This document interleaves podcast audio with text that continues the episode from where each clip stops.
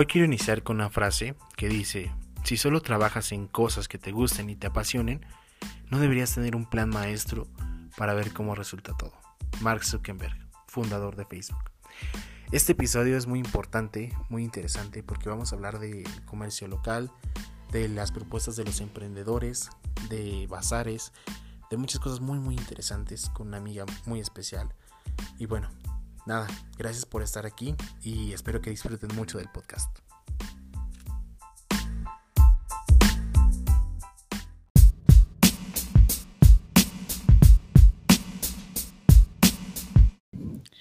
Amigos, bienvenidos a Experimentando Podcast.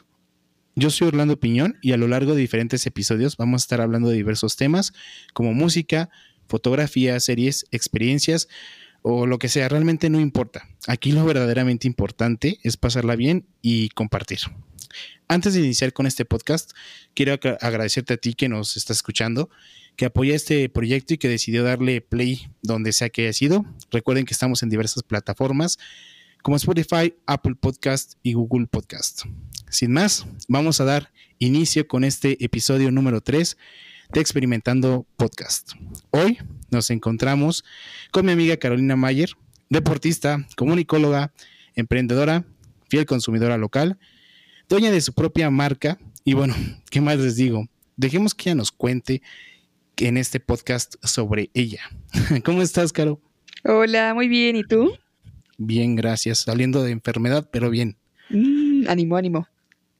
Ánimo. Es, es, es, algo muy común escuchar que la gente se enferma ahorita. sí, ¿verdad? Bueno. Sí, por eso no habíamos grabado. ¿Cómo andas? ¿Cómo, ¿Qué has hecho? ¿Qué has, ¿Qué has hecho esta pandemia? Cuéntame. Hoy, pues esta pandemia, aparte de tener crisis cada cinco días, este, pues fíjate que me he puesto a trabajar un buen, como decías ahorita, en mi marca. Este, mi espalda lo puede confirmar, me, duele muchísimo este, de estar sentada confeccionando todo el día y así, pero pues me ha dado tiempo como de tener en mente y, hacer muchos proyectos que, que, había dejado y que se me fueron ocurriendo, entonces creo que estoy bastante ocupada pero aún así ya espero que la pandemia acabe porque si no nos vamos a volver más locos. Todos esperamos que acabe, definitivamente, porque no, esto ya, ya duró demasiado. ¿Qué pasó? No, que nada más era un mes. ya sé.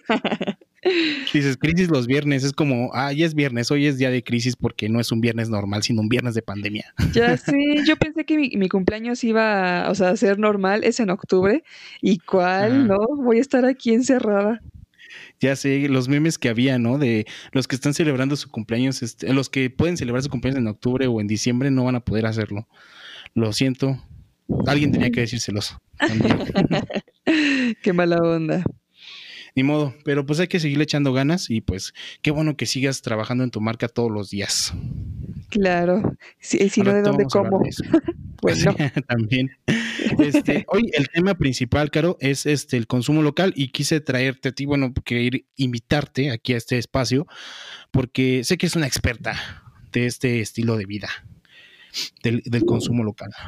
Ahí vamos, ahí vamos. es su intento. Nada, que bien. La verdad es que es un tema que para mí se me hace muy, muy interesante y que sí quería que estuviera en este podcast porque creo que es algo que se ha popularizado un poquito por, por la pandemia. Este, yo lo veo así, no sé qué opinas tú. Se ha popularizado porque, pues como obviamente todos están más en el lugar de donde son, donde viven y obviamente no pueden salir como que todo el tiempo a donde quieran, pues han estado aprovechando para, para ir pues haciendo este, este consumo local, creo yo. Por eso es que lo he visto bastante últimamente, no sé si te ha pasado lo mismo, si opines lo mismo que yo, pero creo que se ha popularizado estos días.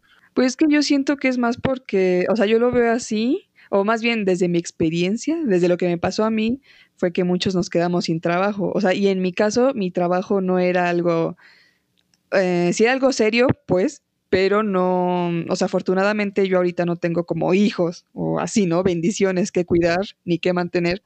Entonces, si yo quedándome sin trabajo sufrí, no, o sea, no, no me imagino a todas las personas que sí tienen personas que dependen de ellos y pues que sí tienen como un compromiso, ¿no? Entonces, pues yo creo que fue el plan B para todos, empezar a hacer como su propio negocio y de lo que sea, o sea, desde poner su puestito de gorditas online o algo así, hasta vender cosas como lo hago yo, ¿no? Pero yo creo que también tuvo que ver con, con eso, o sea, que, que, definitivamente como que lo económico, o sea, pues no es algo nuevo y del hecho de que nos haya afectado durísimo a todos.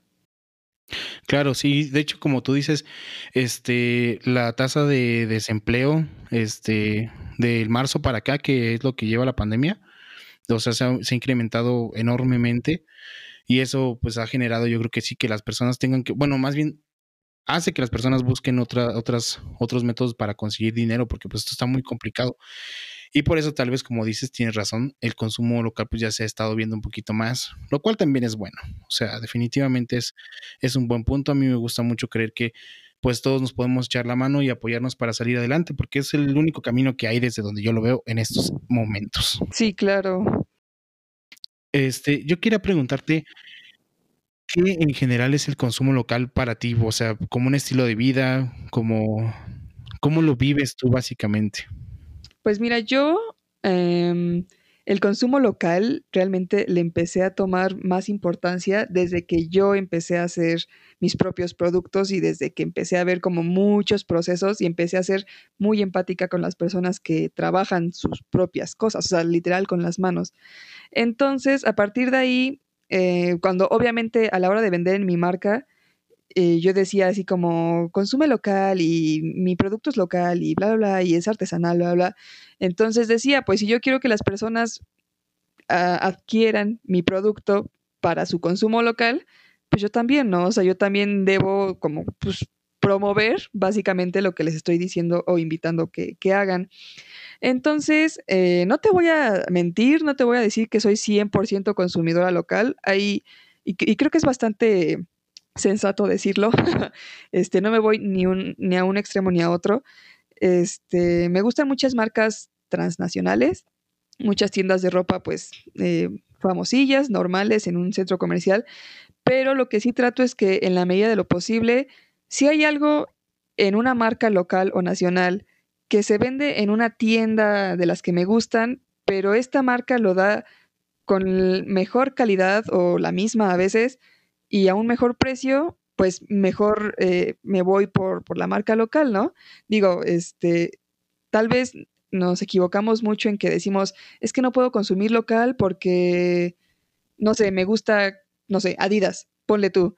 Ok, cómprate tus Adidas, no hay problema, pero el consumo local no va solamente en que compres todo, sino que te nazca, ¿sabes? O sea, yo siento que el consumo local tiene que ser mucho como desde el corazón, desde algo muy consciente.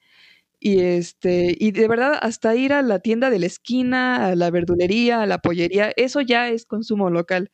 Entonces, yo siento que es importante que lo hagamos, no por pozones, si así lo quieres ver, no por alardear de que somos súper consumidores locales, sino porque realmente sí. tienes conciencia de que se debe ayudar a las personas en la medida de lo posible eh, tomando en cuenta obviamente tus gustos, tus preferencias y por supuesto el dinero que tengas en la bolsa.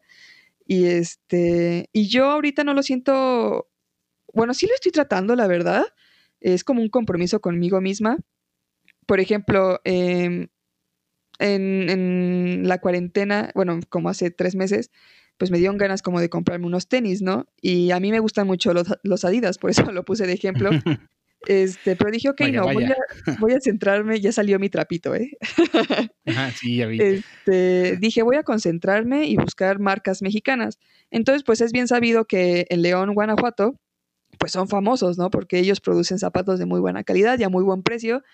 Y, por ejemplo, encontré una marca en Instagram, que ya casi todas las marcas locales están en Instagram, y este, a un precio, o sea, si los Aidas me cuestan mil, ¿qué? Mil quinientos, los más básicos, estos zapatos me salieron en poquito menos de 300 pesos y de muy buena calidad y muy bonitos, o sea, que era, pues, a mí, a mí me gustan mucho las cosas sencillas, entonces tampoco creas que me busco así como algo estrafalario, este, pero de ahí Ajá. como que dije, es que se siente padre porque yo que tengo mi propio proyecto apoyando a otros, sé la satisfacción que se siente cuando te llega una venta y esa, esa persona que te compra valora tu producto.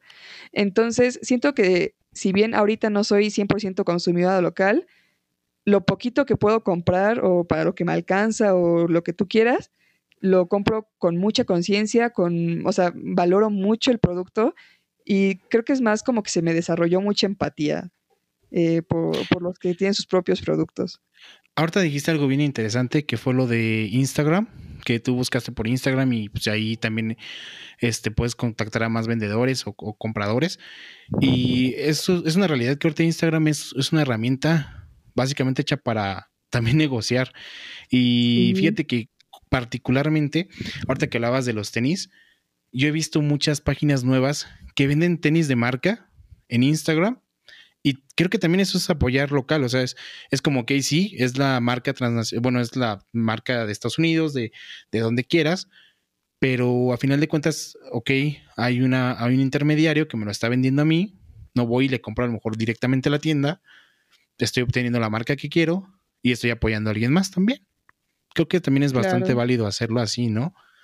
Sí, fíjate que de hecho hubo un chisme ahí en Twitter este, donde muchas chavas criticaban a las que eh, compraban ropa en Shane y la revendían. Y decían, es que tú no eres una emprendedora o eso no es consumo local porque pues estás comprando ropa de personas que, que están siendo explotadas en China y realmente no es algo que tú hagas, sino que estás revendiendo, bla, bla, bla. Y al principio, si te soy sincera, yo también decía, no manches, eso no es, eso no es este consumo local, porque pues es un producto extranjero. Porque eres productora, ¿no? Claro, claro, o sea, yo lo veía como de ese lado celoso, si lo quieres ver, como de si yo sí hago mis productos, ¿por qué tú no puedes?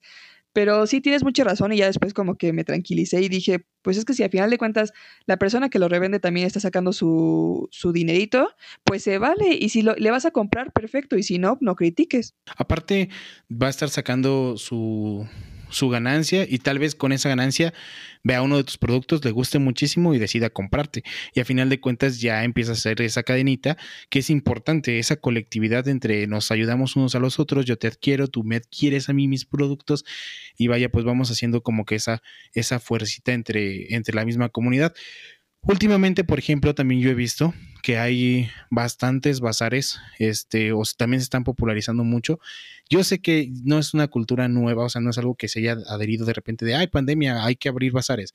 No, siempre han estado, solamente que ahora, como hemos mencionado anteriormente o durante el podcast, eh, la necesidad ha llevado a que estos se popularicen más. Y yo, por ejemplo, aquí de donde soy, hicieron una página en Facebook donde todo el mundo sube como sus productos, sube lo que hace o cosas que tiene y ahí se empiezan a vender muchas cosas entre unos y otros empiezan a comprarse y creo que eso ha sostenido bastante también a, muchas personas aquí. Entonces, yo sí estoy completamente a favor de que sea lo que tengas que ofrecer, pero que a alguien le sea funcional y que pueda apoyarte con esa compra y que además de que también pueda ofertarte algo que necesites en algún momento y que no vas a encontrar tan sencillo, pues está bien. Lo que sí no es, por ejemplo, muchos de aquí deciden, eh, o bueno, de, por ejemplo, yo digo de aquí porque pues en mi comunidad estamos en diferentes lugares, para quien nos escucha, eh, que lo sepa de una vez, estamos a distancia. Este, aquí, por ejemplo, muchos deciden irse a otros lugares a comprar. Y, o sea, sí está bien, yo no digo que no, pero muchas cosas de las que van a comprar a otros lados también las venden aquí. Y ahí es donde empieza a ver ese escape de dinero que pues dices, hoy creo que ahí sí ya no estoy como tan de acuerdo. No sé cómo, cómo veas tú eso, pero para mí sí. es como, ay, como que ya te pues no, no me gusta. Sí, es que, o sea, te digo que es como, o sea, a final de cuentas, mira, yo tengo una frase que la voy a hacer playera y ahora sí que cada quien sus cubas. Así vas a vender algo y aunque te critiquen, lo vendas, pero sí, eh, si lo que quieres es, por ejemplo, tener gastos más responsables, no sé, consumir lo menos posible en cuanto a una empresa extranjera y así, pues obviamente te cuesta trabajo como ver que alguien está revendiendo algo de afuera, ¿no? Pero, o sea, y, y sí, lo que tú decías, mientras sea funcional para quien lo vende, está bien, pero no es, no creo que sea el consumo local eh, genuino, o sea, el puro, el que estamos buscando como promover en este momento. Sí, exacto. No, no, no es el que, no es el que se busca promover. Sí. Pero sí es importante como que también ayudar a, los que escuchan, pues a, a diversificar ese tipo de consumo y sobre todo que, que pues, puedan hacerlo de manera responsable, que es lo más importante, creo yo. El consumo responsable, este, saber qué es lo que conviene más, inclusive para tus propias necesidades, ¿no? Sí, y ahorita se me acaba de venir a la mente que pues a final de cuentas, pues hay mercado para todo, ¿no? O sea, a lo mejor nosotros pensamos así como de, no, pues es que eso no es consumo local, bla, bla, bla. Pues y a final de cuentas, si hay quien le compre, pues le gana. Y aunque nosotros nos quedemos con el coraje, pues va a haber gente que esté buscando eso. Hay mercado para esto, entonces pues ni modo, ¿no? Pues sí. Pero fíjate que, por ejemplo, yo hay cosas que definitivamente sí no, no logro entender. Este, el consumo local, desde donde yo lo veo y como tú lo dijiste hace un ratito, es ir a comprar a lo mejor hasta la tienda de la esquina, con el que vende las verduras, etcétera. Y hay quienes definitivamente no hacen eso y deciden irse a otros lugares. por ejemplo, aquí tienen que viajar al menos unos 40 kilómetros para llegar a, un centro comercial donde pueden, o un supermercado donde pueden comprar todo ese tipo de cosas. Este, y lo hacen. Y yo digo, ¿para qué? O sea, ¿por aquí gastas gasolina en ir 40 kilómetros desde donde nosotros somos para comprar lo que puedes comprar con, con el señor que conoces aquí? O sea, eso sí, definitivamente lo repruebo por completo, no lo entiendo. Pero mm, es algo que, que pasa, o sea, que yo veo bastante y que ahí yo creo que eso sí es de las peores cosas que, que pudieran, o sea, que podemos hacer, porque a final de cuentas el consumo local es, es una colectividad y tú estás rompiendo como que con eso por no sé qué, o sea, no sé qué piensa la gente cuando hace eso, realmente nunca lo he logrado entender. Pues es que mira, este, es algo que sí me hace mucho ruido. Hay un consumo que, o sea, existe el consumo local y el consumo, este, ay, internacional que es el que, no sé, vamos a Liverpool y compramos algo y así. Pero también hay un consumo que es mixto, porque a pesar de que, como tú dices, te vas al centro comercial y compras, no sé, la fruta que le pudiste haber comprado al vecino, eh, al final de cuentas esa fruta muchas veces, no estoy diciendo que 100% las veces, pero muchas veces también viene de un productor mexicano, en, este caso, hablando de México. Este, y al final de cuentas, pues la ayudas, ¿no? Pero la persona que dejaste en tu pueblo, si lo quieres ver así, esa persona solamente cuenta contigo como comunidad, bueno, o sea, ajá, pues sí, con toda tu colonia, todo tu estado, como lo quieras ver. Y la persona a la que le fuiste a comprar al súper, pues imagínate, si está en el súper más cercano a tu casa, imagínate en cuánto súper no está. Entonces, o sea, sí, lo, más, em, lo más correcto, no, no digo que sea un delito ni que sean malas personas quienes se van al súper, pero lo más correcto es que le ayudes a la persona que, que tiene toda su, todo su trabajo y toda su esperanza puesta en la comunidad en la que está y que pues obviamente a ti se te hace facilitar súper, pero esta persona pues es un ingreso menos, 100 pesos menos si lo quieres ver así, pero sí, o sea, es que tiene que ver mucho con, con decisiones muy responsables y literal ayudar al de al lado, o sea, por ejemplo, yo vivo aquí en Toluca y vivo en una zona donde eh, es muy rápido para mí. O sea, llego en cinco minutos al... Hay uno, dos, tres. Hay dos centros comerciales muy grandes, Galerías Metepec y Town Square. Eh, llego súper rápido por la ubicación en la que estoy, pero también hacia adentro, hacia mi colonia, pues hay, este, pues sí, lo, lo, de siempre, ¿no? O sea, verdulerías, puesto de antojitos y así. Entonces, eh, yo me estoy acostumbrando y ya, ya, ya no me cuesta tanto, ya lo siento como natural primero decir, ok, ¿qué quiero? ¿Qué necesito comprar? ¿Y qué puedo comprar aquí, en la esquina literal? Y lo que no encuentro ahí, ya me voy a otro lado, ¿no? Pero siempre yo trato y, me gusta como compartirlo, que siempre hay que ver literal hacia adentro de nuestro pueblo y ya después nos vamos a las avenidas y a los centros comerciales de que sea lo más cercano, ¿no? Como dices, o sea, si lo tengo aquí a la vuelta de la esquina, a lo mejor a quien le puedo adquirir, pues lo compras ahí, o sea, no creo que nada, una te quita, realmente. Exacto. Al contrario, te ahorra hasta tiempo. Sí. hay, hay, cosas que yo, por ejemplo, veo como los gastos innecesarios por, como te digo, viajar, por ejemplo, tanto para comprar el mismo producto, porque supuestamente ya te lo van a dar, no sé, cinco pesos más barato, pero no estás considerando a lo mejor también el gasto que hiciste para llegar hasta ese lugar y comprar el producto. Claro, y te sale igual. También, eh, exactamente, entonces tienes que hacer como muy, muy meticuloso para, para el consumo, no solo es como llegar y comprar, sino es como que sí tienes que analizar qué verdaderamente necesitas y a qué precio lo puedes obtener y de la mejor manera, ¿no crees? Sí, sí, sí. Es, es, algo que sí tenemos que como que ir educando. Y creo que ahorita es una muy buena oportunidad para hacerlo, ya que tenemos mucho tiempo libre. Ya sé. Ir viendo quiénes este, son los buenos productores, quiénes son los que pueden aportarnos buenos precios y también este, a quién podemos ayudar más. Sí. Y sabes qué, este, a veces creo que cuando alguien intenta consumir local, este, o por, bueno, lo voy a decir desde mí, no voy a generalizar, lo digo desde mí a veces eh, me cuesta mucho eh, darme cuenta que no puedo ayudar a todos. También eso es algo muy importante. A lo mejor yo quiero consumir local, eh, pero literal en cada local. y a veces no, pues no puedo, ¿no? y me siento un poco culpable porque pues digo, es que, es que estas personas me necesitan, necesitan que yo les haga una compra. Y la verdad es que también hay que ser realistas y pues no se puede ayudar a todo el mundo. Digo, a lo mejor a quien yo no pude ayudar consumiéndole, va a llegar otra familia y le va a consumir y va a estar perfecto. Pero creo que esto es, o sea, para que se nos haga un hábito cool, tiene que ser como de a poquito, o sea, y con pequeños cambios, no queriendo, no queriendo darle venta a todos, que sería como lo ideal, pero pues obviamente no se puede, sino simplemente lo poquito que puedas hacer, ya, ya estás como ayudando a alguien. Pero fíjate que no solamente es como con la compra, creo yo también, este, pues puedes ayudarlos de alguna otra forma, recomendándolos y a lo mejor sabes que un amigo busca algo y uno de tus conocidos lo vende o lo hace, pues también lo estás apoyando si le echas la mano o recomendándolo, ¿no? Entonces, a lo mejor no comprándoles como dices, pero recomendándolos, pues es una muy buena forma de ayudarlos también. Sí, claro.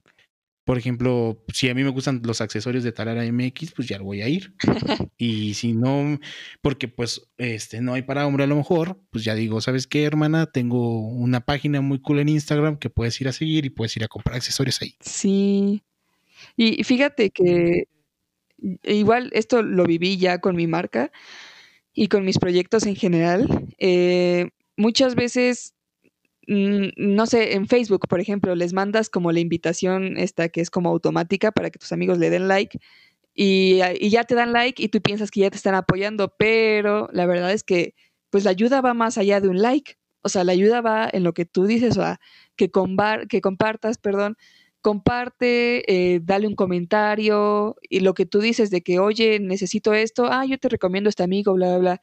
Este, y sí me ha pasado mucho que, sobre todo en esta cuarentena, en estos últimos meses, eh, algunas amigas han empezado con algún proyecto y luego, luego me llega la culpa de, ay, es que les tengo que comprar porque yo soy la primera en decir que consumamos local, pero pues obviamente no he podido o a lo mejor no se adapta a mis necesidades en ese momento o no tengo dinero o simplemente pues no pero pues no dudo como en compartir y en decirle, por, por lo menos así, una motivación de, oye, ¿sabes qué? Espero que te vaya muy bien. Eh, cuando alguien me pregunte sobre un producto como el tuyo, te voy a recomendar y listo.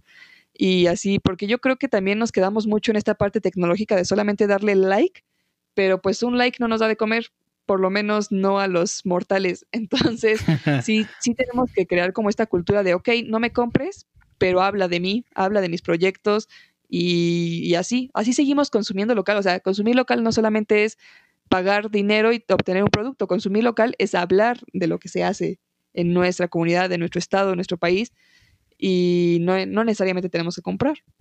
Qué bueno que mencionaste esto porque yo quería llegar a un tema muy importante este, sobre el apoyo a los que inician o a los que emprenden este, nuevos negocios. Y es que, déjenme les comento que Caro tiene, o más bien fue la creadora, o eres la creadora, de un bazar universitario que se llama Emprende Descubre que este, estaba leyendo, eh, tiene 50 marcas registradas o más de 50 marcas registradas. Entonces, ese es un gran ejemplo. O sea, yo quiero que nos platiques sobre, sobre tu bazar universitario porque realmente, créeme que se me hizo increíble esa acción de, de, sabes, a lo mejor yo tengo mi marca, o no sé si lo viste así, pero yo creo que si fue así, qué, padre que lo hiciste así. es yo tengo mi marca y aún así quiero apoyar a los demás que también tengan una marca. Entonces, la verdad, yo quiero felicitarte primero por eso. Y sí me gustaría que platicáramos de, tu bazar universitario, porque eso de verdad está muy cool, ¿eh? Un aplauso de verdad por eso. Gracias, aplausos. aplausos. Este, pues, añade ese sonidito. Sí, la edición, aplausos ahí. pues mira, primero que nada, para los que no conocen todavía de mí, mi marca se llama Talara MX. Yo hago ahí accesorios y bisutería hechos a mano, confeccionados por mí y mi dolor de espalda. Entonces, todo es súper artesanal. El valor agregado dirían por ahí. Sí, se llevó mi ciática.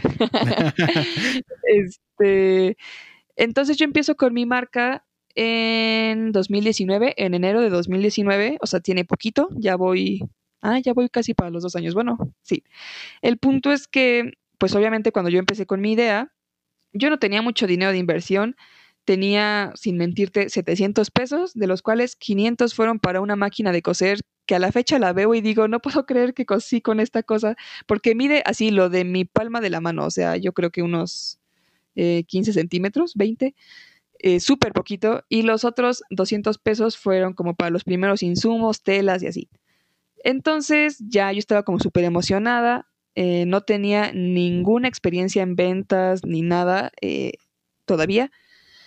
Entonces, pues ahora sí que lo hice la suerte y empecé a vender poquito, no sé, entre mi familia, entre mis amigos más cercanos, que normalmente eso es lo que sucede cuando empiezas una marca. Este, y yo lo que busqué era aquí en Toluca meterme a un, a un bazar, porque hay muchísimos, conozco varios. Este, muchos son grandes, muchos son medianos, pero, o sea, de qué hay, hay. Eh, y yo dije, pues sería como súper padre que, pues meterme, ¿no? Simplemente a alguno de estos bazares y vender y ver cómo me va y pues tener más inversión y todo esto.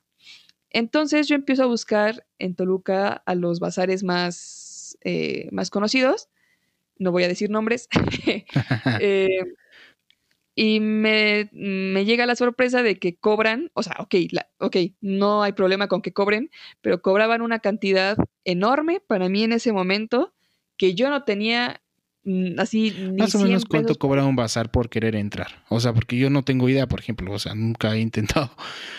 Cuánto más o menos mm, mira el promedio como cinco bazares me cobraban entre, 700 y 900 pesos.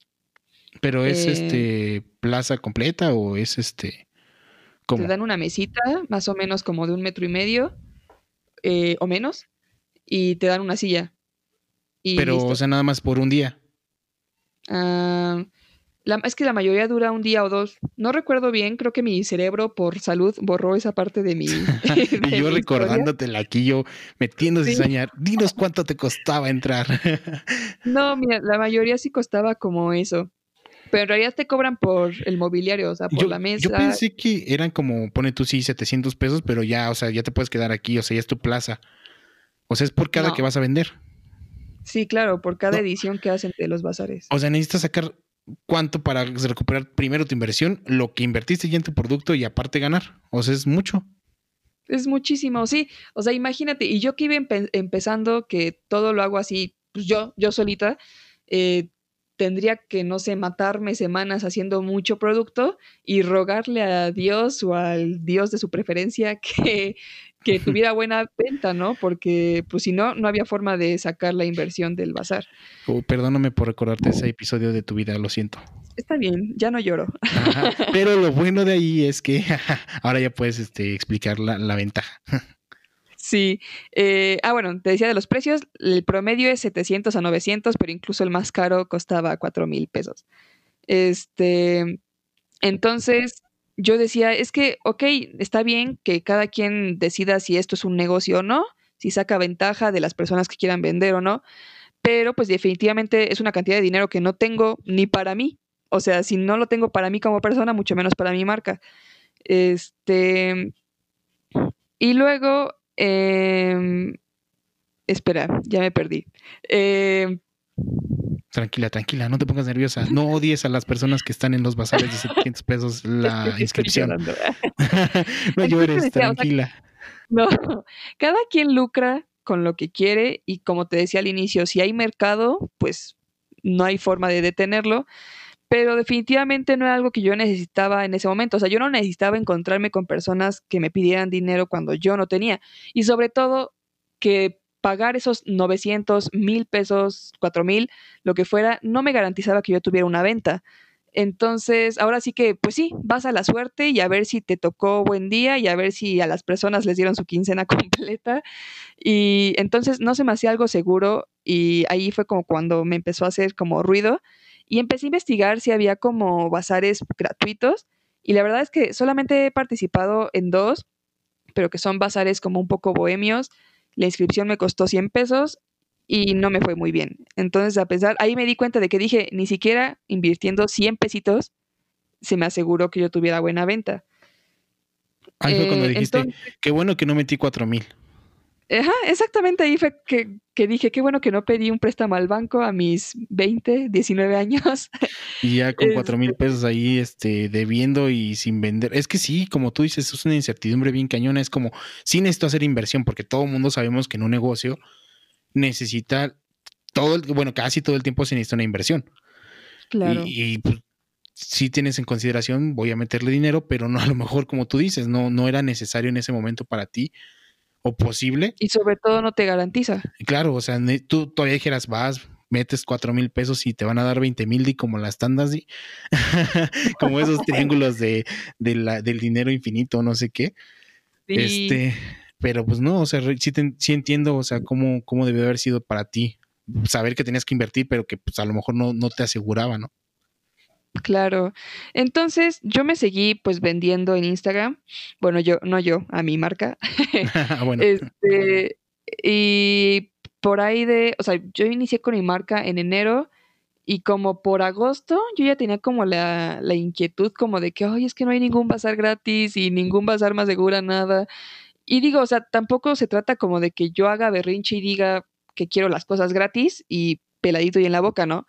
Pero creo que, que sí, eh, em, que, que yo lo que quería o lo que buscaba en ese momento era una iniciativa que se preocupara en ayudarme, no en cobrarme ni ver en cuántos expositores se inscribían y a ver cuánto dinero sacaba de todos ellos. Simplemente buscaba algo pues genuino, algo así como de corazón, ¿no? También yo soy medio sentimental, pero eso me llevó a hacer estas cosas. Entonces, em, en octubre, bueno, no, como por septiembre, yo empecé a, preguntarles a los de mi facultad. Yo estudié en la Facultad de Ciencias Políticas y Sociales, en la UAM, y me llevaba muy bien con, con, los directores, con las autoridades en general. Entonces les dije esto, les dije, oigan, eh, quiero hacer una especie de mercadito, una especie de bazar eh, aquí en la escuela, si me dejan, porque lo que yo quiero es pues juntar a algunos emprendedores y pues la verdad es que quiero vender cosas de mi marca. Tengo muchísimo producto parado, em, mucha sobreproducción y pues la verdad es que creo que está cool. Y les dije, no necesito que me pongan así ni un peso, solamente préstenme mesas para los expositores que vengan, que en ese momento yo ya había contactado como a tres. Eh, les dije, pónganme mesas, pónganme sillas para cada uno de nosotros y préstenme una mampara para poner mi anuncio de bazar de emprendedores y ya. O sea, de verdad no les pedí más. Bueno, les pedí que me ayudaran como con la difusión, pero les pareció como, luego, luego aceptaron porque les pareció un proyecto como súper padre. Y aparte, pues como que en este ánimo de ayudar a los estudiantes, pues eso fue como la gota que derramó el vaso, pero para bien, o sea, para que me dijeran que sí. Y recuerdo perfectamente que el 25 de octubre fue la primera edición del bazar. Y fue súper chistoso porque yo empecé preguntando ahí en mi facultad, así como de, oye, ¿quién conoce a alguien que tenga un negocio? No, pues que ella. Y entonces ya acepté, bueno, más bien registré a los de mi facultad, que fueron como tres o cuatro, y de repente ellos le habían dicho a otras personas y luego otras personas habían publicado en grupos de su facultad de, oigan, están buscando expositores y emprendedores, bla, bla, bla. Y como que se corrió la voz y al final en mi primera edición, el, en octubre, tuve 12, 12 emprendedores y ya no eran solamente de mi facultad, sino que eran de todas las de CEU, todas de, por ejemplo, no sé, desde diseño hasta historia, gastronomía, ciencias políticas, artes, fueron de varias carreras eh, y varias facultades. Pues. Sí, estuvo chistoso porque te digo que yo nada más empecé como con tres o cinco y de repente ya éramos doce y yo, ah, ¿de dónde saco mesas? Este, pero al final sí se pudo y, y yo tenía un poco de nervios porque eh, fue en el patio principal de la escuela, pero ya normalmente se habían puesto, se ponen de repente mercaditos como de personas de, de lugares eh, no, no, no marginados, pero sí un poco lejanos. Y como que no había visto tanta afluencia de la gente. Entonces me ponía nerviosa eso, pero eh, yo empecé como a las 11 y así, once y media, el patio estaba llenísimo. Yo todavía ni había terminado de poner mi puesto y ya me estaban pidiendo cosas. O sea, como que a la gente le gustó muchísimo. Y te lo juro, o sea, fue esas veces en que quieres llorar, pero no. O sea, como que, o sea, llorar como de felicidad, porque dije, no, no puedo creer, o sea, ayer era como un sueño guajiro o algo así como para mí muy simple y hoy me doy cuenta como que sí funcionó, ¿no? Y yo pasaba como por las mesas y escuchaba como de, oye, dame tu página, quiero seguirte y así. Entonces, obviamente lo que llamó la atención del bazar fue que les dije que era completamente gratuito, pero lo único que les pedía eran 15 pesos, ahí te va el porqué, 10 eh, pesos eran para un, tabloide que les hice y les imprimí para su mesa y los 5 pesos restantes eran para un gafete que decía expositor y tenía el código QR de las páginas del bazar. Y listo, o sea, ni un peso me quedé yo de esos 15, simplemente eran como, pues, cosas que pudieron haber hecho ellos, pero que mejor lo hice yo en conjunto y ellos nada más me pagaron, ¿no? Pero así como tal, no les dije así como de, ay, 100 pesos por la mesa o 400 pesos la hora, o sea, no. Simplemente fue papelería y llamó muchísimo la atención y hubo personas que incluso el, bazar, por ejemplo, terminaba a las 3, hubo un chico que se fue a la una porque se le terminó todo el producto y así como que me empecé a dar cuenta de que funcionó bastante bien.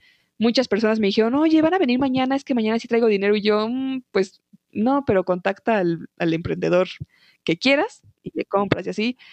Y luego me entrevistaron ese mismo día en Uniradio y dije, ¿A poco sí? ¿A poco sí les llamó la atención? O sea, no sé, yo tengo como la idea de que muchas veces no nos creemos que nuestros proyectos pues sirven y llaman la atención, pero para mí era como algo raro, o sea, no sé, como que siento que yo lo vi bastante simple, pero significó muchísimo. Entonces empezaron a llegarme muchísimas solicitudes para registrar personas y los únicos requisitos que yo pedía era que fueran estudiantes o egresados de la UAM y este, eso como por control, porque sí me ah, pidieron así como de, más, Mira nada más. Perdón. no, eso como por control. Yo también dije así como de, no, es que yo quisiera que fuera de todo Toluca, casi casi no, pero me dijeron, no, es que, mira, vas empezando y como es en CU, necesitamos estar seguros como de que pues, sean estudiantes, o sea, que no vaya a haber algún altercado o algo así. Entonces dije, ok.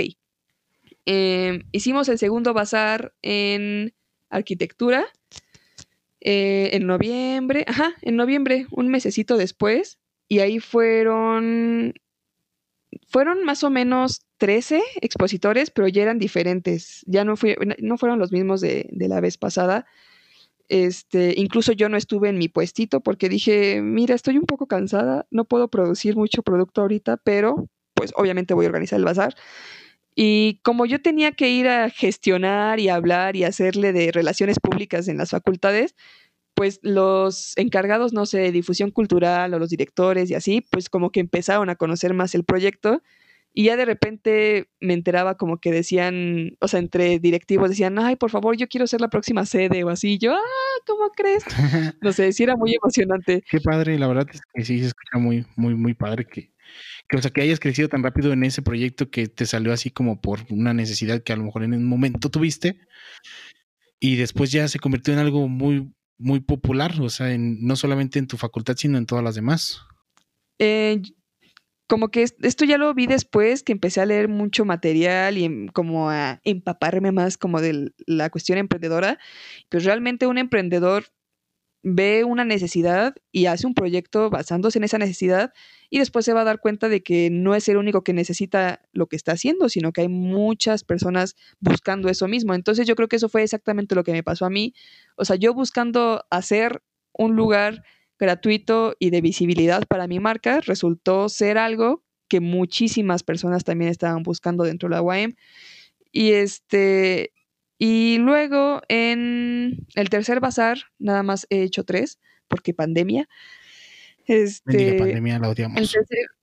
Sí, el tercer bazar lo hice en Derecho en, no me acuerdo si febrero o marzo, no recuerdo muy bien esa época de mi vida antes de la pandemia, pero este, estuvo súper padre porque ahí ya hubo mm, como 17 marcas y ya eran muy diferentes otra vez a, los del inicio. Y estuvo padre porque duró, yo, yo lo tenía planeado para un día, pero de repente, eh, como hubo ceremonia y protocolo y así, porque pues es derecho y hacen un poco las cosas así, eh, estuvieron como muy al pendientes del bazar. perdón. Ah, no es cierto. Ay, perdón. Este estuvieron muy al pendientes. Se cancela. Se cancela, se cancela, ¿no es cierto? Sigue. y, y yo nada más quería hacerlo un día, pero de repente a mediodía me dijeron, oye, es que al director le gustaría que vinieras mañana. Y yo, ah, ok, no hay problema. Y ya les dije a los chavos y les encantó, o sea, incluso uno más se unió al siguiente día y ya nos tienes el segundo día en derecho. Y luego a mitad del segundo día llegan y me dicen, oye, es que al director le gustaría un tercer día. Y yo, ¿qué? también cansa. También cansa. claro. Y ya lo hicimos total en tres días. Nos fue muy bien. El tercer día ya no nos fue tan bien porque pues ya la gente ya como que se había acostumbrado a vernos, pero los primeros dos días nos fue muy bien de ventas a todos y de ahí ya fue lo que pasó con la pandemia. Y ahí te digo que éramos 16 marcas, o sea, en, eh, en, la última edición. Y ahorita en toda la pandemia, en los casi seis meses o un poquito más de seis meses que llevamos, como que se volvió loco el mundo y todo el mundo me empezó a mandar como, eh, o sea, solicitud de registro y así. Y ahorita ya, según mis cuentas, hasta el día de ayer éramos 57 marcas. O sea, ya, ya se elevó esto hacia un nivel que de verdad yo no tenía en mente. O sea, me pone muy feliz, pero luego sí me quedo pensando de, ay, ¿y ahora qué hago? Sí, o sea, pues, no, duplicar el trabajo, duplicar el esfuerzo y echarle muchas ganas porque estás construyendo algo que de verdad, de verdad me emociona mucho escuchar cómo es que te emociona a ti, hace, o sea, hacerlo, ¿no? y en serio, transmites como que esa parte de, ay, como que tengo ganas de ir a vender a ese bazar. ¿Sabes? Es como... Está bonito porque fíjate que hay personas de todas las edades, o sea, ves a chavitos de prepa, porque pues bueno, prepa es el mínimo, de, la universidad y hay personas que están egresadas de hace, mm, no sé, más de 20 años. O sea, hay, señoras, por ejemplo, ya de, edad avanzada, que, o sea, tanto un extremo como el otro, pues sirve como de inspiración, porque ahora sí que no hay edad para emprender y para buscarle y seguir buscando opciones que te ayuden a, a sacar adelante el negocio que tengas. Qué padre, la verdad es que qué bueno que te atreviste a hacerlo porque pues ahora ya no solamente se trata de, de tu marca, de ti, sino de muchos que ya dependen también de, de del bazar. Porque realmente, pues, ¿sabes qué creo? Que muchos se inspiraron a base de ver ese bazar. O sea, fue como, mira, hay un lugar donde te pueden dar la oportunidad de, de vender, o sea, de, de, ganar algo de dinero. Y es más porque pues son estudiantes o, o pues es muy complicado cuando eres estudiante. La verdad, buscas tener un ingreso porque es complicado. Si eres de fuera, peor. O sea, yo te lo digo por experiencia, es como lugar donde rentas, lo que comes, tus transportes. O sea, sí, eh, sí es una oportunidad que no solamente beneficia como en la cuestión de los que producen, sino también de los que compran, porque también pueden encontrar buenos productos ahí en ese bazar. ¿No? Sí, y además ahorita me acordaste lo del dinero, se me, se me, había pasado decirlo. Te digo que al inicio yo cobraba, en los primeros dos bazares, bazares cobraba 15 pesos, pero después dije, no, es que aunque cobre 15 pesos, esto va en contra de lo que yo quiero, ¿no? Que sea gratuito. Era lo que te iba a decir. Te convertiste en aquello que juraste destruir. sí, ya sé. No, pero, o sea, por lo mismo de que me causaba mucho conflicto, a pesar de que fuera muy poco dinero y que nada de ese dinero me lo quedara yo, empecé a buscar muchos patrocinadores. Em, me costó un poco de trabajo, la verdad, por lo mismo de que ya hay muchas personas o instituciones un poco maleadas, porque si no hay dinero no se hace. Eh, pero afortunadamente encontré en la UAM eh, una dirección que es la de Patrimonio Cultural. Les platiqué del proyecto y les dije, yo no les pido más que el simple hecho de que me ayuden con las impresiones, que bueno, la papelería que yo hago ahorita, las responsables de los 15 pesos, y que me ayuden con la difusión y el diseño, simplemente, porque yo no me doy abasto. Y a ellos les encantó y me dijeron, ¿sabes qué? O sea, sí, a partir de este momento nosotros te, imprimimos los tabloides, te imprimimos los carteles y ya. O sea, para que tu bazar quede completamente gratuito. Entonces, ya para el tercer bazar ya no cobré ni un peso, ahora sí, y ya, ya me siento en paz conmigo misma. Ay, qué bueno. Oye, ¿y más personas pueden ir a, a comprar el bazar o solamente los que están en la universidad? No, pues fíjate que, o sea, de ir al bazar, o sea, de estar en el bazar sí tienen que ser eh, forzosamente de... Pues. Pero para comprar, eh, pues realmente mm, sí te piden tu identificación a la hora de querer eh, entrar a CU, pero yo creo que fuera de eso, pues no, no hay problema.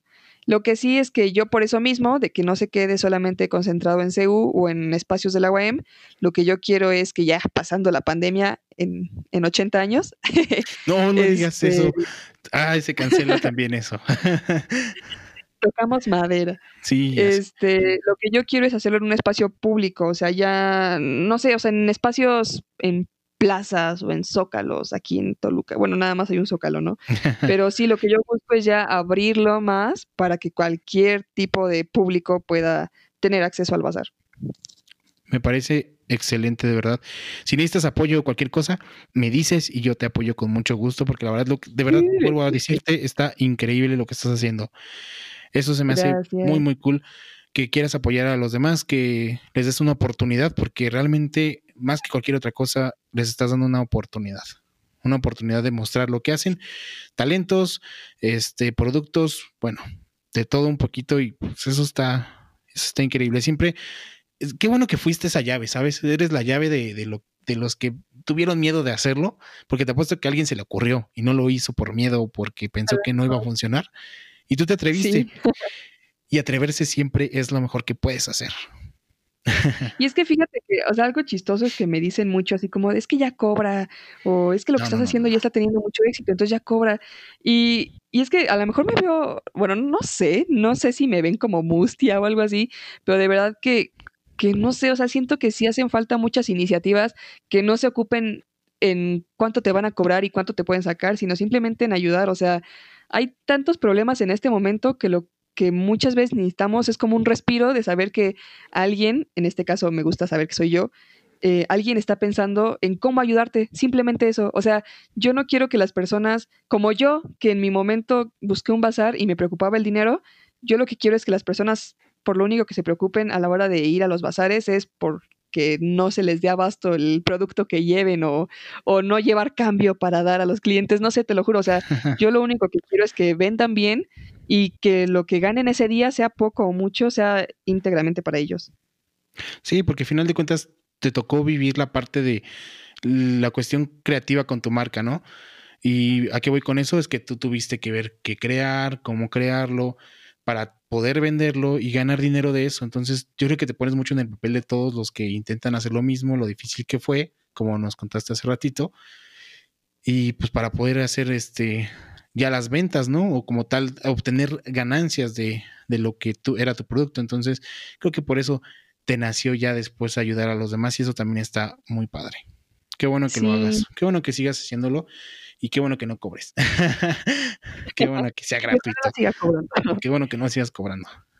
No, la verdad es que qué, padre, ¿eh? En serio que sí me gusta mucho escuchar lo que has logrado. Lo de los 50 marcas o 57, como dices ahora, qué padre. En serio, yo sé que se van a seguir sumando más porque también vienen nuevas generaciones de emprendedores. Todo el tiempo hay emprendedores nuevos. Claro. Entonces, qué bueno.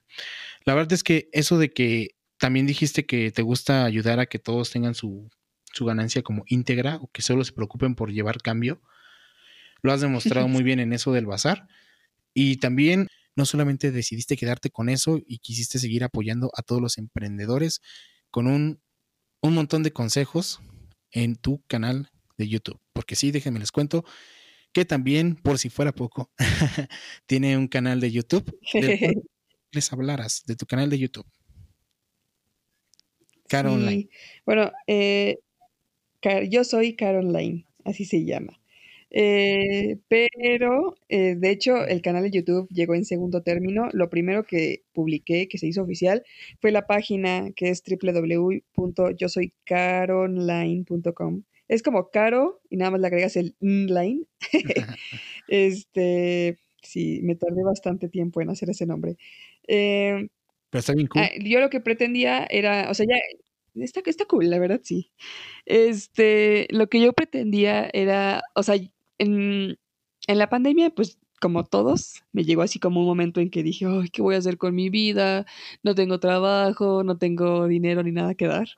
Entonces, este, como que dije, tengo como la inquietud de seguir haciendo algo así como en el, en el tenor como de emprendedora, pero pues, ¿qué hago si no puedo salir, no? Claro. Entonces, yo lo que se me ocurrió pues fue hacer un blog, un blog personal, donde yo contara y donde yo siguiera este, hablando sobre ser emprendedora y sobre las marcas, pero no desde un eh, desde una desde un punto donde yo me sintiera experta o donde yo asumiera que yo sabía muchísimo, sino desde el punto de que yo tengo cierta experiencia en estos años siéndolo, que, que pudiera yo compartir así lo que me, en lo que me fue bien, en lo que me fue mal, eh, mis errores o lo que sí estuvo bien, eh, todo tipo de experiencia que yo hubiera tenido en estos meses y en estos años, eh, compartirlo de forma que, que, más que me vieras así como que yo te quiero enseñar cómo ser un emprendedor,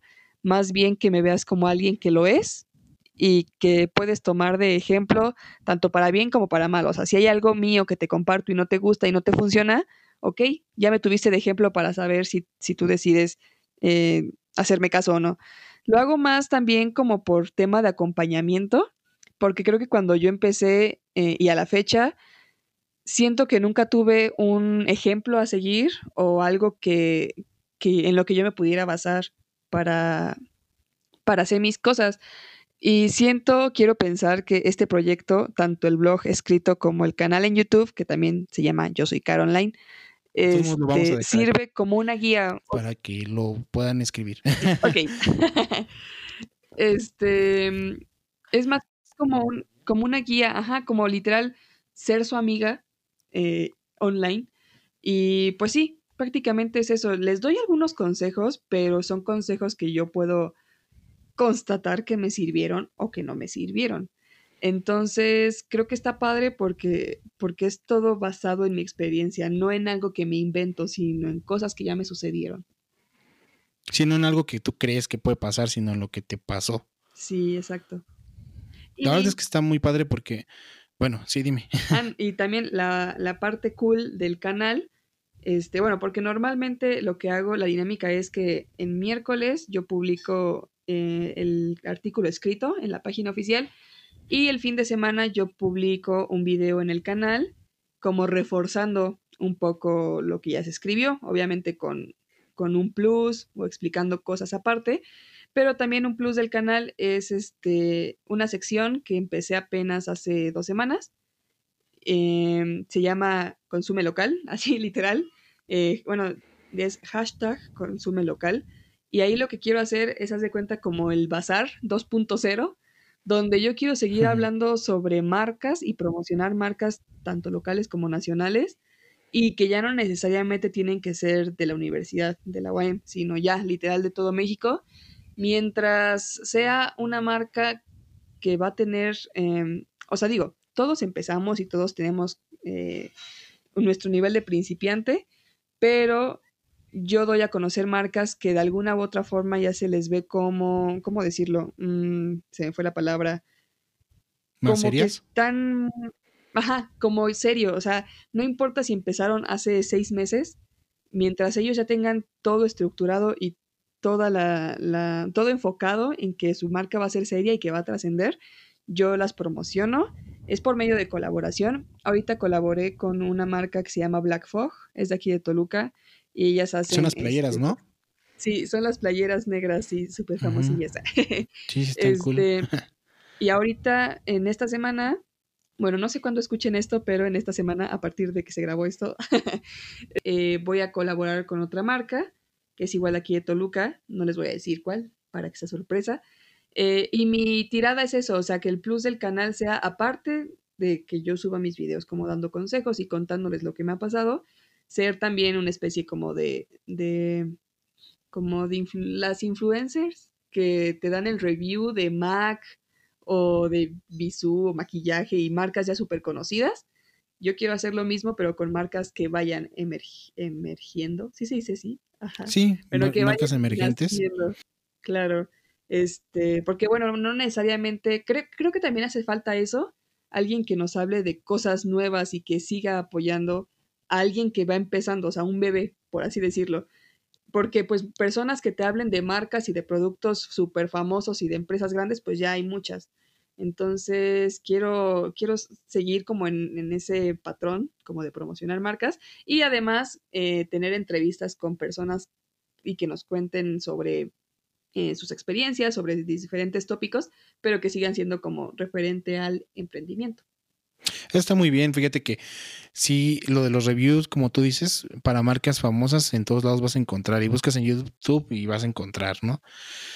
Pero que alguien se enfoque en productos locales, o sea, productos que dices, mira, conoce este producto, es buena calidad, es, hace esto o lo otro, dependiendo de lo que sea. Sí, sí es necesario y qué bueno que lo vayas a, bueno, que lo estés empezando a hacer. Sí vi tu, tus publicaciones de las playeras. Ay, qué bueno. Sí, las aventé. el video también de YouTube.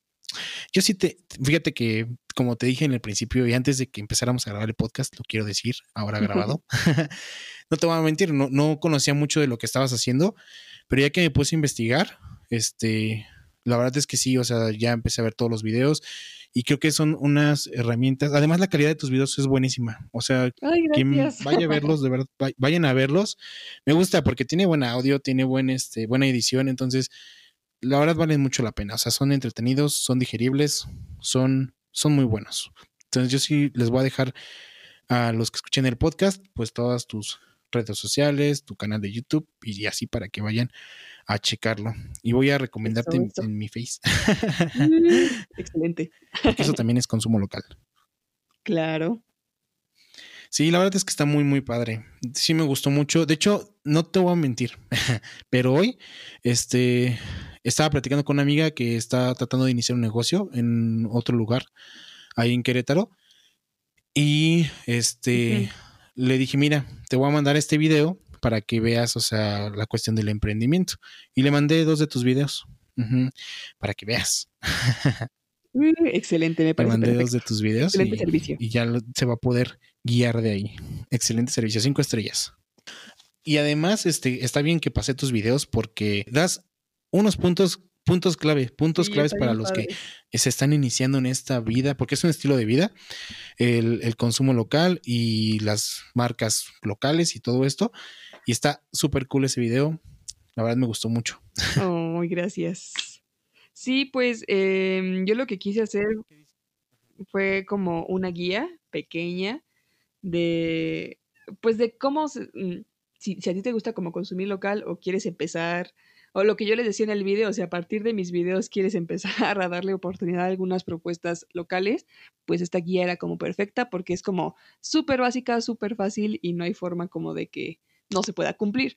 Em, uno de los puntos que yo tocaba y que varias veces los toco, lo toco en los videos porque es el que más me da coraje, es el que eh, evitemos regatear, porque de verdad Ah, de hecho, hay un video que dice, no recuerdo bien el título en este momento, pero es como de cuando los amigos te dicen, ¿y, ¿y cuánto para los amigos?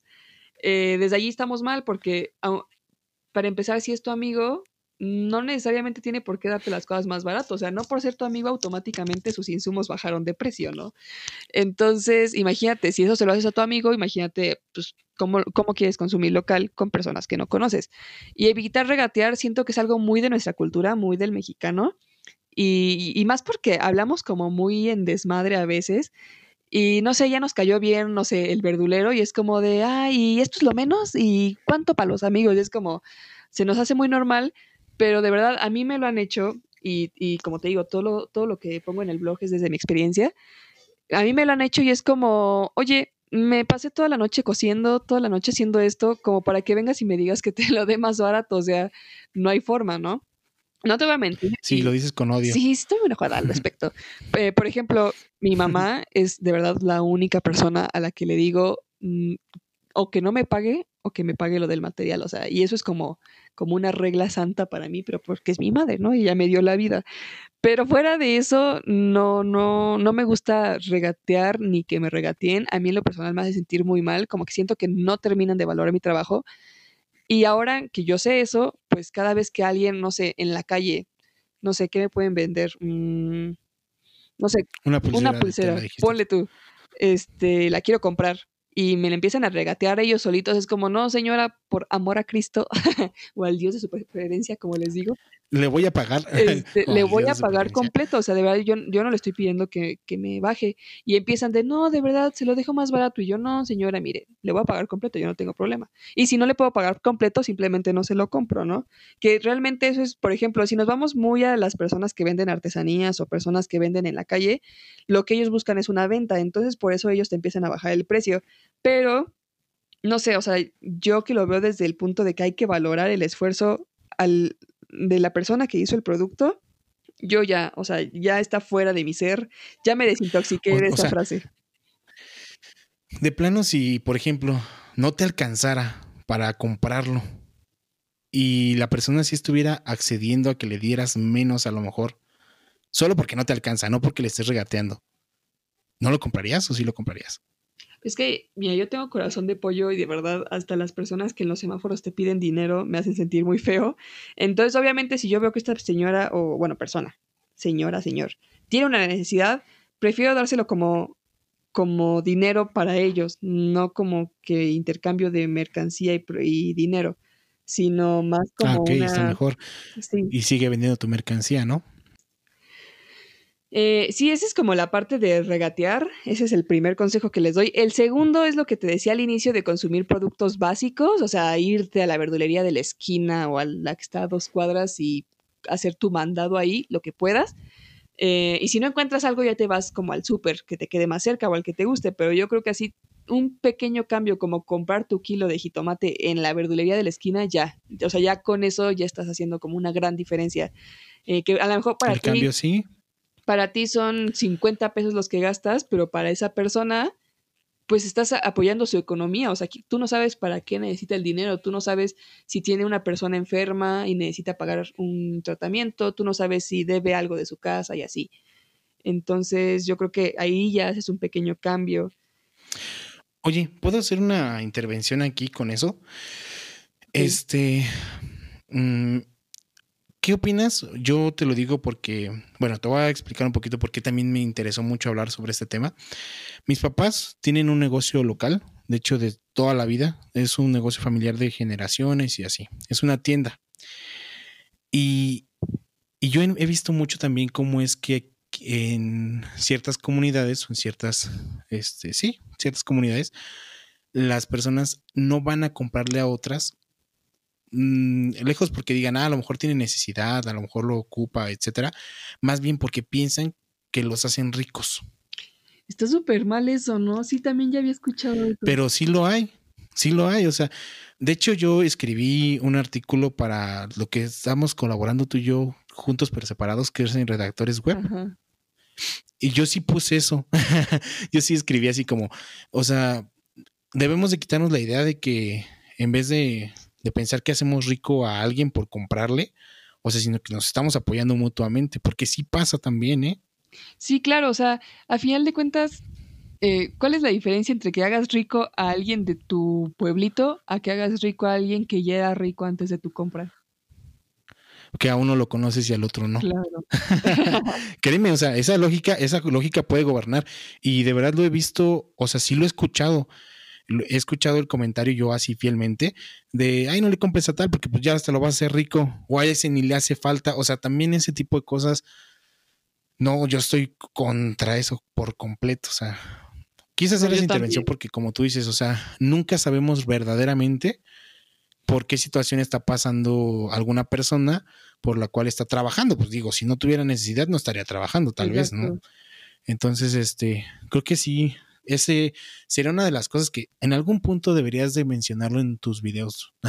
Sí, ¿verdad? ¿Sabes? Es como, como hay que qu- quitar esos, esos mitos o esos errores que, que existen dentro de, del, bueno, de la actividad del consumo local, como eso. Claro.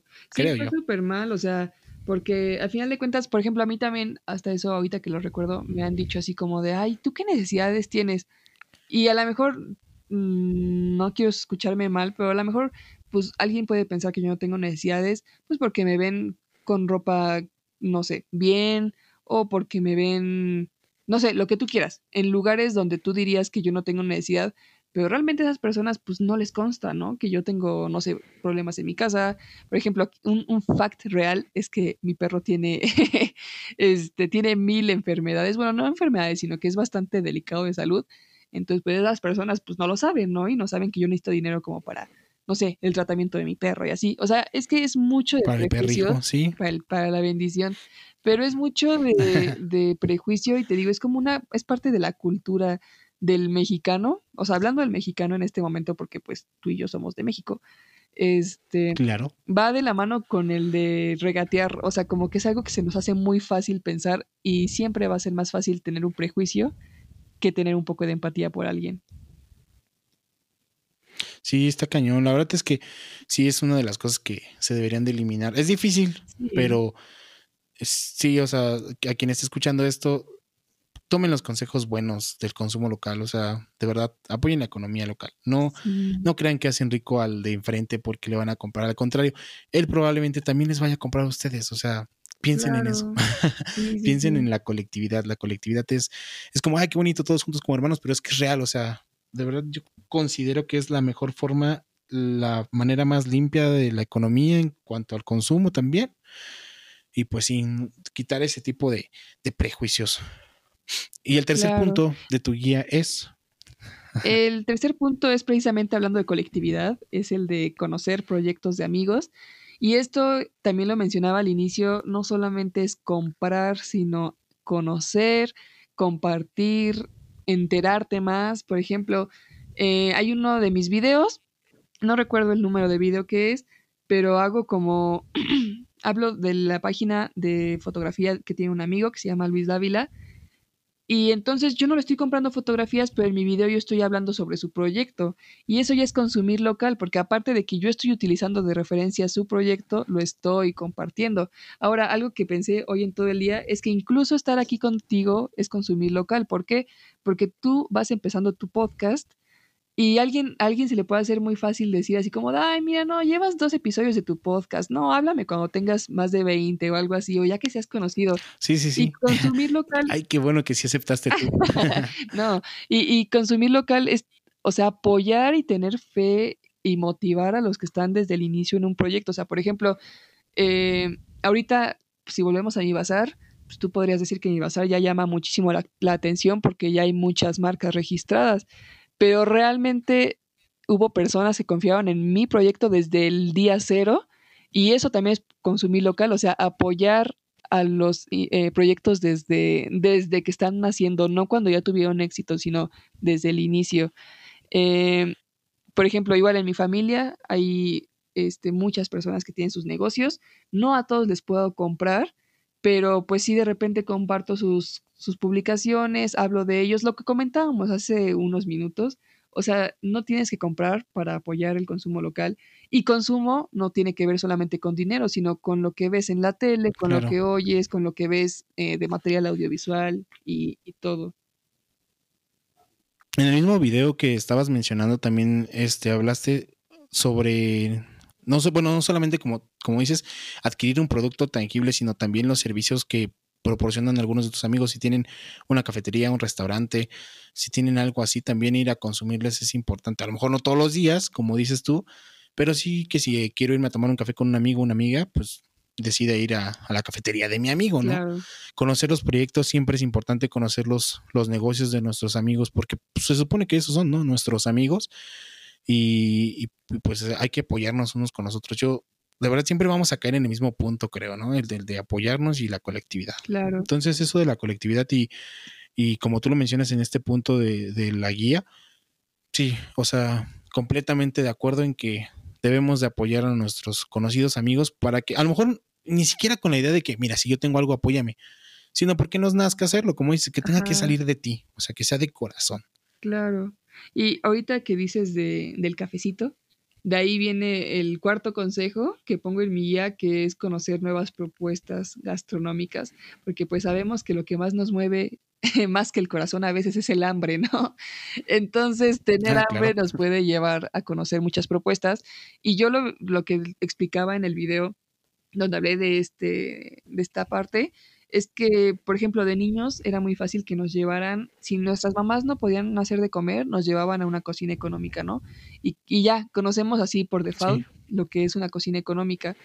Ahora hay que trasladar eso a otras propuestas, o sea, lo que tú decías, cafeterías o cocinas con propuestas gourmet y así, o sea, mm, conocer más allá de lo que ya sabemos, ¿sabes? Y por ejemplo, hay, hay muchas sucursales tipo Starbucks. Siempre ponen de, ejemplo Starbucks, pero... Sí, Starbucks, ya sé. Ya está chequeado. ¿Sabes? Hay que poner Oxxo ahora. este, por ejemplo, a este tipo de, sucursales de empresas, si tú no les compras un, mes, no se mueren de hambre, no van a quebrar, no les va a hacer falta no, nada. No les pasa nada. Pero si a tu amigo, el de la propuesta gastronómica nueva, no le compra a nadie un mes, claro que le va a afectar y posiblemente hasta va a tener que cerrar. Sí, claro. Sí, o sea, ser responsables también en ese sentido. Y a veces, ay, bueno, particularmente no es por nada, ni porque según aquí me esté poniendo en, en apoyo al consumo local, pero el Starbucks para mí no es mi favorito. Yo sí prefiero irme a un lugar pues más este, pues no sé, se me hacen hasta más bonitos, ¿no? Como, no sé, cómo describirlo ya, pero siento que es hasta mejor. O sea, irte a una cafetería a lo mejor de, diferente tipo, donde sirven cosas diferentes, conoces nuevas cosas también, entonces, nuevos sabores, como tú dices. Sí, también estoy completamente de acuerdo. Consumir local no es difícil, solamente es cuestión de que tú mismo te determines qué es lo que te gusta, dónde te gustaría consumirlo, porque también se vale escoger entre los diferentes negocios locales que hay, tener a tu preferido si quieres, pero pues que te atrevas a hacerlo, ¿no? Claro. Sí, lo que te decía, o sea, va a haber personas que, o sea, y yo me he enterado como de personas que dicen así como de es que Caro promueve muchísimo el consumo local, pero pues la ves eh, comprando cosas en Stradivarius. Yo la vi saliendo de Starbucks con su, cara, con su caramel macchiato.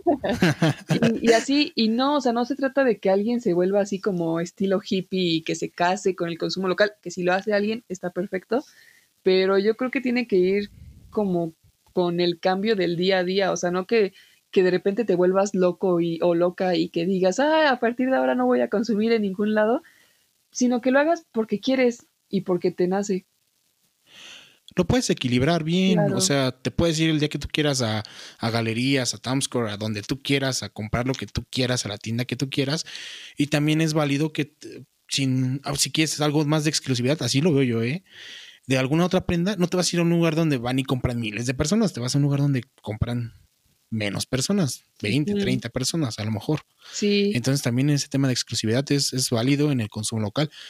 Entonces, solamente se trata de, pues, variarlo, ¿no? O sea, ser consciente, comprar lo indispensable cuando es como, como a lo mejor indispensable, vaya, ya lo dije, pero también si te gusta una marca, pues también es válido. O sea, hacerlo balanceado es, es lo correcto también, porque como también en uno de tus videos explicaste, vayan a verlos, pero ahí dice que pues también en estas empresas trabajan mexicanos y también nos como que si no vamos a esas empresas pues también quiebran y ya no hay empleos. Entonces, pues también hay que equilibrarlo, ¿no? Para que eso no suceda tampoco, para que no quedemos sin empleos también en las empresas transnacionales. Sí, ya sé. Y este, bueno, ahorita ya, ya estamos en el 1, 2, 3, en el quinto de la guía, que era precisamente el de buscar marcas nacionales. O sea, hay muchísimas propuestas para lo que queremos, como, o sea, ya sean zapatos, ropa, accesorios, o sea, va a haber de todo. Entonces, lo que decíamos al inicio de que en Instagram ahorita ya es como el catálogo, el, el catálogo por excelencia. Entonces, no sé, tienes ganas de unos tenis o necesitas unos tenis, solamente pones tenis y o te aparece o a lo largo de la semana los algoritmos de Instagram te van a empezar a aparecer marcas nacionales. Entonces, ¿de qué Sí, ya sé, se hizo una herramienta de negocios. Sí, durísimo. Y el último tip, pero que en sí engloba todo lo que ya hablamos y va a sonar un poco redundante, es el de promover y compartir. Y, y sí, o sea, para que sea un buen estilo de vida, te tiene que agradar, tiene que encajar con lo que quieres y no te tienes que sentir obligado, porque en el momento en que te sientes obligado solamente por decir que consumes local, pues ya no lo estás haciendo pues de buena onda. ¿Tú dirías que es como ser, es el ser vegano de ahora? Ah, no es cierto. este mm, mm, no lo había pensado. Nada, no es cierto, estoy jugando. Obviamente son cosas distintas, pero, pero sí es, es de, valorarse, pues, ¿no? Para arreglarlo. Ay, no me vayan a cancelar, por favor, amigos veganos. no, me refiero a que pues es importante que también difundamos que a lo mejor consumimos local para que otros se animen a hacerlo también. ¿No? Entonces, difundir siempre es importante y aunque lo dijimos muchas veces en este capítulo, en este podcast, es porque es demasiado importante difundir y apoyar a nuestros amigos que emprenden. Así es. Además es algo muy cool, es algo muy bonito. Imagínate que tengas después el bazar más increíble y yo decir, mira, yo, yo estuve con ella cuando empezó. Yo la conozco. En el tercer episodio de mi podcast. Exactamente, en mi tercer episodio de podcast, exacto. Así funciona la colectividad. Pero sabes que me ha costado algo, mucho trabajo eh, en el canal, que te digo que tengo ya mi nueva sección de consumo local. O sea, en esta, en esta mm, colaboración que yo hago con las marcas o que quiero hacer con las marcas, pues es precisamente una colaboración, ¿no? Y, y yo ahorita las marcas que voy a sacar son personas que ya conozco, pero te aseguro que un, por lo menos dos marcas me han así súper cancelado y dejado de contestar porque les digo, oye, mira, me, me, presento, ¿no? Y les digo, oye, soy Carolina, mira, tengo estos proyectos y ahorita voy a lanzar este quiero hacer una colaboración con tu marca y porque bla, bla, bla, o sea, lo que ya te hablé que se trata el, canal. Claro. Y, y, me ven así como con poquitos videos, con poquitos suscriptores y así como de, ah, sí, este, pues ahí te ves. Entonces. Pues sí, también no van a llegar con un millón de personas. Es que es a lo que voy perdóname, pero eso sí ya me hizo es como, pues sí, pues si no colaboramos nunca vamos a crecer, ¿sí entiendes eso, amigo? sí, estamos muy acostumbrados pues a apoyar lo que ya tuvo éxito y no a lo que podría tener potencial. Claro, exactamente. Entonces, pues por eso es que mira, si pasa eso, no te preocupes. Yo creo que lo tienes considerado, o sea, no hay que preocuparse. Y ya habrá una marca que quiera llegar y que diga, sabes que yo sí quiero colaborar, o sea, yo sí quiero que crezcamos juntos, que yo te pase algo a que vayan, con, consuman tu, tu producto, que consuman lo que tú haces y también que, que los que a lo mejor te siguen a ti consuman lo que yo hago y de poquito en poquito vamos a crecer.